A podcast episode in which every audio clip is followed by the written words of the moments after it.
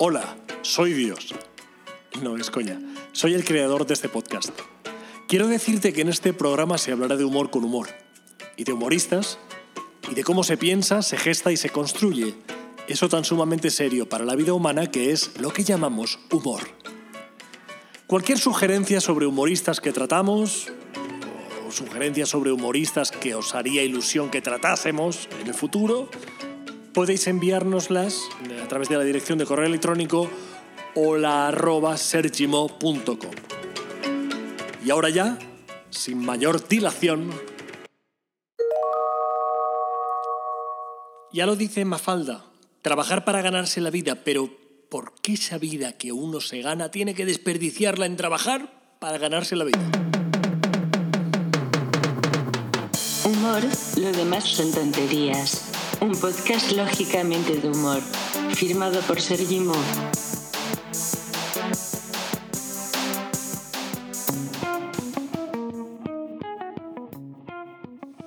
Hola.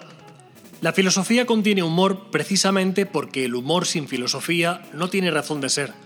Por ello, cualquier humorista que desarrolle el humor honestamente encierra en la trastienda de sus ultramarinos de ideas al filósofo necesario para llegar a la capa inicial del humor. Porque quien no rompe esa cáscara del chascarrillo o de lo anecdótico podrá ser cómico, pero jamás humorista.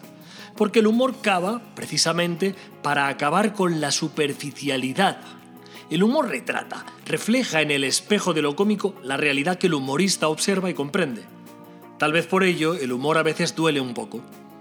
Dice Quino a través de una de sus centenares de reflexiones profundas que canaliza a través de sus personajes bidimensionales. Y puede haber humor sin un poco de maldad. No, el humor requiere cierta maldad, una dosis pequeña, pero maldad al fin y al cabo. Se trata de encontrar lo gracioso dentro de lo trágico. Y a mí no me queda más remedio que asentir con un flamante cabezazo. ¡Humor! Lo demás son tonterías.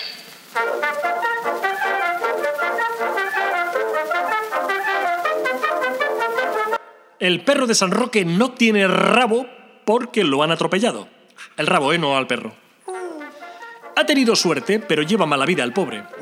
Cada vez que lo adoptan se escapa y cada vez que se escapa, lo adoptan. No hay forma humana de romper esta rutina. Igual si pensasen como el perro sabrían qué piensa y por qué lo hace de este modo, aunque también es cierto que si pensasen como el perro, en lugar de idear estrategias de rescate y adopción, pues pensarían en orinarse por las esquinas delimitando propiedades adquiridas por el derecho universal del olfato, perseguir objetos lanzados ante las narices de uno, dormir a pata suelta o roer zapatillas escondidas. En todo caso, este perro en concreto es un evasor nato. Lleva escapando desde que nació. Tan pronto como le privaron de la leche materna o una leche para vosotros. Y se fugó. Le pusieron un chip gracias al cual el perro está fichado por el CNI, la Interpol y el FBI. Se ve que se debieron equivocar. Y es probable que hoy día haya algún yihadista o mafioso ruso con el chip en la rabadilla incrustado de Patán, el perro en cuestión. Cosas de despistes burocráticos. El perro este es una agonía, oye, no para quieto cuando quien le tiene se lo pide. Y cuando le dan rienda suelta para que se desfogue, corre, corre, y corra, y corra, pues no, no, ni corre, ni salta, ni nada. Solo por joder, se deja caer sobre la hierba, ¡bum! Y ahí se queda, hasta que los dueños se aburren y se lo llevan a rastras hasta casa.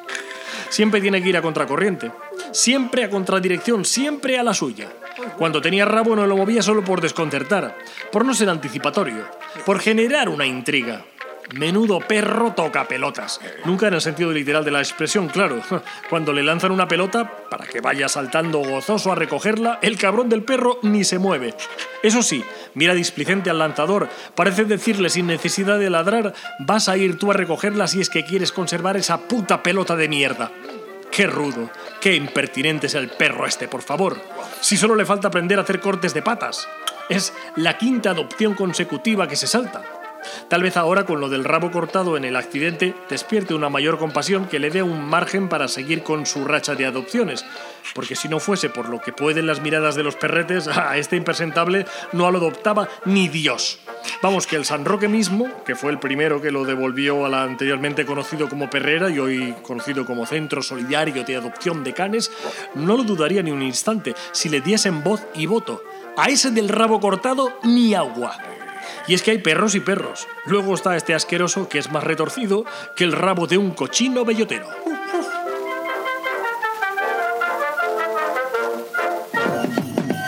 Humor, lo demás son tonterías. Un podcast lógicamente de humor, firmado por Sergi Mo. And now, y ahora, International la filosofía humorística internacional presenta la primera canción trap filosófica. Séptimo, presente. Ven conmigo esta noche, mamita. Hoy lo vamos a gozar. Tengo un tema preparado con el que te voy a conquistar. Si tú te digo a ti, la niña de la travesura, la que me resuena mi sentido y mi razón pura, como le pasó al Manuel K. Pero no me mire así, mamita, que todo lo he buscado en la Wikipedia. Pues yo no sé de eso, porque yo soy de gozar la vida. Así que no te me deprima. Es más, tú estate tranquila, mi amor, porque esta noche te voy a sacar la sonrisa con mi dote de gran seductor, como el Soren Kierkegaard. Eso también iba buscando en Wikipedia. Ay, qué cosita tan rica y tan impolutamente abocada al pecado. Menudo recado me está mandando contigo la diosa Afrodita. Toda, toda tu vida tú eres un manifiesto de la más excelsa razón de ser. Si te viesen desde Aristóteles a Jung, pasando por Ortega y Gasset, Hume, Bauman, Emilio Lledó, Byung-Hui Han, Noah Chomsky, Teodoro Adorno, Unamuno, Ovidio, Descartes, Sartre o la mismísima Simone de Beauvoir. Que yo no sé nada de verdad, que yo solo he mirado en la Wikipedia todo esto para impresionar. No te quites las ganas de perrear. No voy a descubrir a Kino a estas alturas de la película, porque todos hemos visto centenares de dibujos suyos, todo el mundo afortunadamente conoce a Mafalda, pero bueno, es que siempre hay que reivindicar que lo bueno tiene que estar presente y no siempre ceder a las modas. Es que esto es universal y para toda la vida, para siempre, porque es un reflejo de la humanidad misma. En la red hay mil dibujos de Kino. Eh, la editorial Lumen publicó Esto no es todo, un pedazo de libro de Kino, porque Kino va muchísimo más allá de Mafalda, aunque hay que tener Mafalda en casa también. Si es que su obra es tan desbordante que es que, que- es que no puedo ser parcial, es que me... No, no, no puedo. Voy a dar cederle la palabra a Petro para que ponga un poco de orden, trazando como siempre una breve biografía del humorista que ocupa el principal escaño de este episodio. Quino Joaquín Salvador Lavado Tejón nace en la región andina de Mendoza, Argentina, el 17 de julio de 1932. Desde su nacimiento fue nombrado Quino para distinguirlo de su tío Joaquín Tejón, apreciado pintor y diseñador gráfico, con el que a los tres años de edad descubrió su vocación. A los 13 años se matriculó en la Escuela de Bellas Artes, pero en 1949, cansado de dibujar ánforas y yesos, la abandona y piensa en una sola profesión posible dibujante de historieta y humor. Por ello, a la edad de 18 años se trasladó a Buenos Aires en busca de un editor que quisiese apostar por él. Pasarían tres años de penurias económicas antes de ver su primer dibujo publicado, en 1954. Desde entonces y hasta la fecha sus dibujos de humor se vienen publicando ininterrumpidamente en infinidad de diarios y revistas de América Latina y Europa. Gracias. Los dibujos de Kino son fantásticos, pero esto es un podcast, esto es un programa de radio y aquí puedo describir cosas, pero es mejor que nos quedemos con la esencia. Y es que la esencia de Kino es, lo he dicho al principio, filosofía pura, filosofía que desemboca en humor, pensamiento crítico al servicio de la filosofía y del humor. Por ello, Vamos a dejarnos los dibujos a un lado y vamos a reflexiones que Kino ha transcrito a través de sus personajes. Algunos días es bueno vivir sin darse cuenta. ¿Pensaron alguna vez que si no fuera por todos nadie sería nada? Tal vez algún día dejen a los jóvenes inventar su propia juventud. Nunca falta alguien que sobra. La voluntad debe ser la única cosa en el mundo que cuando está desinflada necesita que la pinchen. No es cierto que todo tiempo pasado fue mejor. Lo que pasaba era que los que estaban peor todavía no se habían dado cuenta. Más vale tener un pasado breve que un futuro escaso. Dicen que el hombre es un animal de costumbres. Más bien de costumbre, el hombre es un animal. Comienza tu día con una sonrisa. Verás lo divertido que es ir por ahí desentonando con todo el mundo. Hay más problemólogos que solucionólogos. He decidido enfrentar la realidad, así que apenas se ponga linda, me avisas. Humor, lo demás son tonterías. Un podcast lógicamente de humor, firmado por Sergi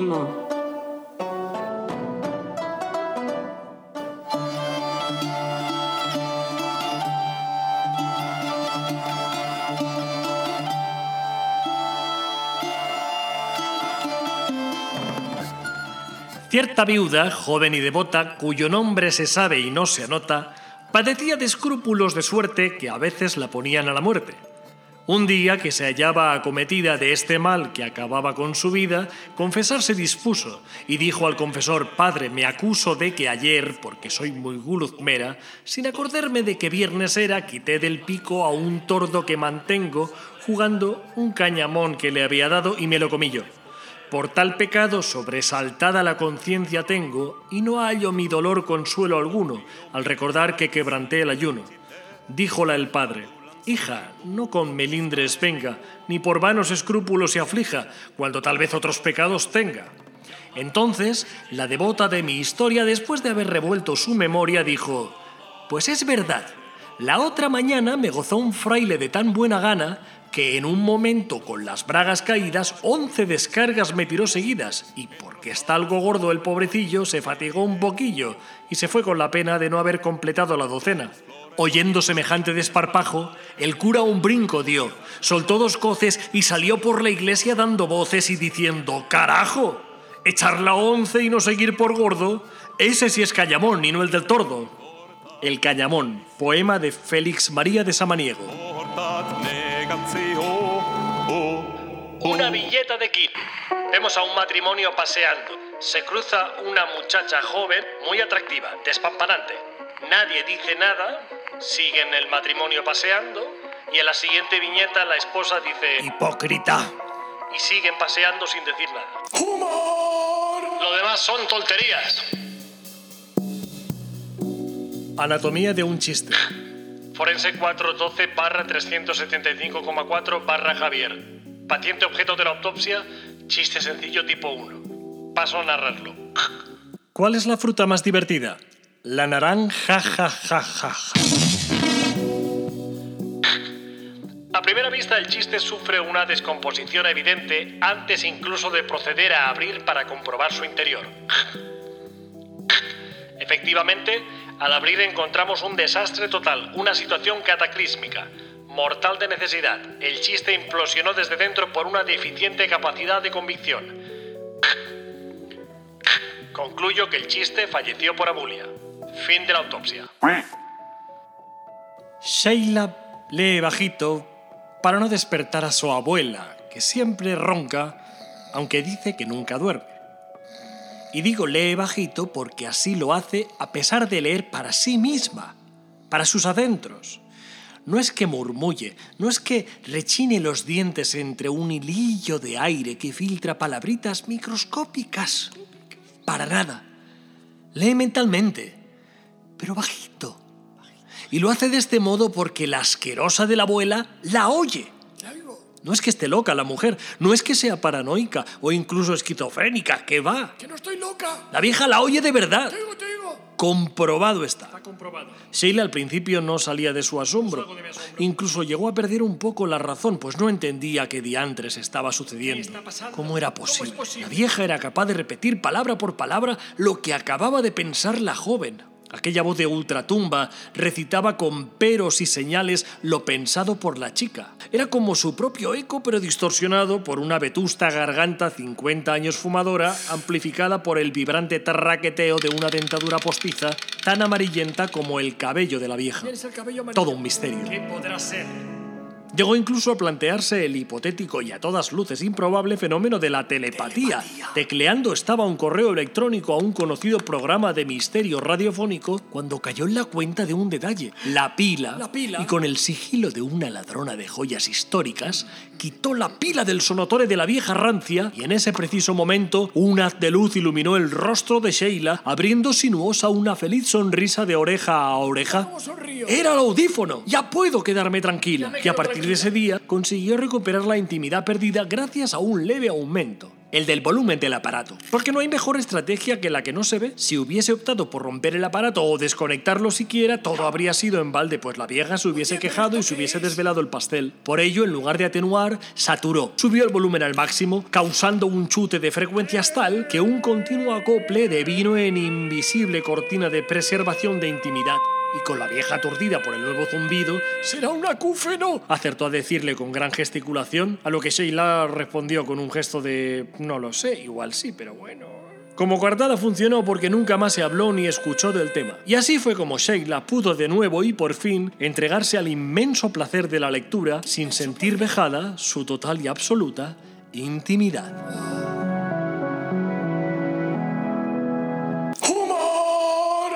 Son tonterías. Pues si es una hipérbole, será un exagerado, pero considero que para el humorismo sería un poco como el monólogo de Hamlet de Shakespeare para un actor. Y bueno, pues voy a recitar esta genialidad que es la vida según Quino. Se debería empezar muriendo y así ese trauma quedaría superado. Luego te despiertas en un hogar de ancianos mejorando día a día. Después te echan de la residencia porque estás bien y lo primero que haces es cobrar tu pensión. Luego, en tu primer día de trabajo te dan un reloj de oro. Trabajas 40 años hasta que seas bastante joven como para disfrutar del retiro de la vida laboral. Entonces vas de fiesta en fiesta, bebes, practicas el sexo, no tienes problemas graves y te preparas para empezar a estudiar. Luego empiezas el cole, jugando con tus amigos, sin ningún tipo de obligación, hasta que seas bebé. Y los últimos nueve meses te pasas flotando tranquilo con calefacción central, room service, etcétera, etcétera. Y al final abandonas este mundo en un orgasmo. Humor, lo demás son tonterías. Un podcast lógicamente de humor. Firmado por Sergi Mo. La riqueza y la pobreza son la cara y la cruz de la misma moneda. No es descabellado considerar que ante las vicisitudes del destino, lo natural, puede incluso caer de canto. Si se lanza, por ejemplo, en medio de una pandemia, puede caer así y no decantarse por nadie en concreto, fastidiando a todos independientemente de su condición económica o social. Eso sí, caiga de cruz o caiga de canto, al pobre siempre le abrirá la cabeza porque el casco protector lo calza el rico. Y al rico le importará poco cómo caiga la moneda, pues como tiene más, no va a perder ni un segundo en doblar su espalda para recogerla. Si serán pobres los pobres y serán ricos los ricos, que ni aun siendo brutos todos en su abrumadora mayoría, logran demostrarle a la vida que pueden aprender siquiera un mínimo de humanidad. Pues yo esto no le veo nada de nada de nada de humor. Ni humor ni humorismo ni nada. No me hace gracia, no me he reído, no me ha causado ningún tipo de holgorio, la verdad. Es que el humor tiene que ser siempre algo que haga reflexionar, algo que haga... No veo el motivo. No tiene por qué ser siempre algo que haga reflexionar, pero sí es verdad que cuando el humor, cuando el humor se muestra en un modo que hace reflexionar, es cuando realmente pasa esa barrera. Humor, humorismo, como queramos llamarle. Pero entonces es cuando realmente tiene una importancia, entonces es cuando realmente va a perdurar, va a quedar el mensaje. ¿Va a cambiar el mundo? Pues no, igual que la música tampoco lo va a cambiar. Pero a que no es lo mismo una canción de estas que son simplemente bailables que una canción que deja un pozo, que te retuerce por dentro, que te hace preguntarte cosas, que te toca la fibra. Pues un poco el humor de Kino es ese, como el humor universal que intento tratar siempre en este podcast. Tres frases para cerrar, las tres de Kino. Tenemos hombres de principios. Lástima que nunca los dejen pasar del principio. ¿Qué habrán hecho algunos pobres sures para merecer ciertos nortes? Y la última, que Kino la pone en voz de Susanita, uno de los personajes de Mafalda, quizás de las más cañeras. Amo a la humanidad. Lo que me revienta es la gente. Y yo no puedo estar más de acuerdo. ¿Y tú? ¡Humor! Lo demás son tonterías. Regalo unas palabras que me sobran y no hay modo de encajarlas en ningún lugar. Aquí están. Hipermetropía, fatuo, gallumbos, nefrítico, tul y silente. Alertamos de una estafa léxica. No aceptes nunca palabras sueltas regaladas. Nadie regala nada y menos palabras inconexas. No caigas en la trampa. Es una estrategia fraudulenta para convertir a las personas en idiotas pedantes. Gente que habla mal, pero lo camufla con palabras cultas aleatoriamente distribuidas. No caigas en esta trampa. Habla como piensas. Y si quieres más palabras, lee. No seas como la mayoría y di no al tráfico ilegal de palabras cultas aleatorias. Bueno, pues se finalizó ya el episodio, se finalizó. Anda, que he llegado yo bien. Que nada, un abrazo como siempre para América Latina, para Hispanoamérica. Compartimos lengua y humor y que no se pierda. Y para los seguidores siempre, pues un abrazo, que os quiero y seguiremos informando en próximos episodios.